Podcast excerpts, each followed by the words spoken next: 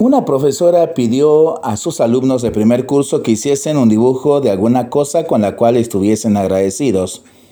Ella pensó que seguramente todos ellos eran hijos de familias pobres, que no tendrían mucho que agradecer, así que dibujarían platos de comida o alguna cosa para, por el estilo.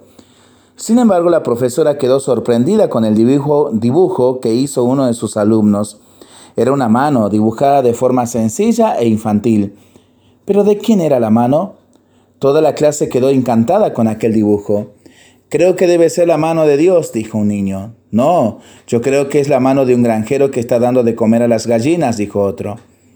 Cuando finalmente todos volvieron a su trabajo, la profesora se aproximó a su alumno y le preguntó de quién era la mano.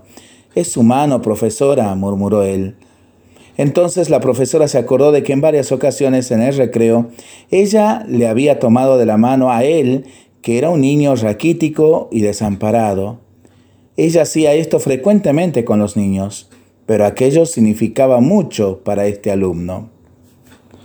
Qué lindo sería que en este tiempo de cuaresma podamos crecer en pequeños gestos que ayuden a tantas personas, especialmente a los que se sienten solos y desamparados para pensarlo y para rezarlo en familia y entre, entre amigos, ¿no? Mientras lo hacemos, pedimos al Señor su bendición para este día y para esta semana que iniciamos. Le seguimos pidiendo por el fin de la pandemia, de las guerras y por el buen tiempo para nuestras vidas, nuestros animalitos y nuestros campos. Y nosotros responsablemente nos cuidamos y nos comprometemos a ser verdaderos instrumentos de paz. Que el Señor nos bendiga en el nombre del Padre, del Hijo y del Espíritu Santo. Amén. Excelente semana para todos.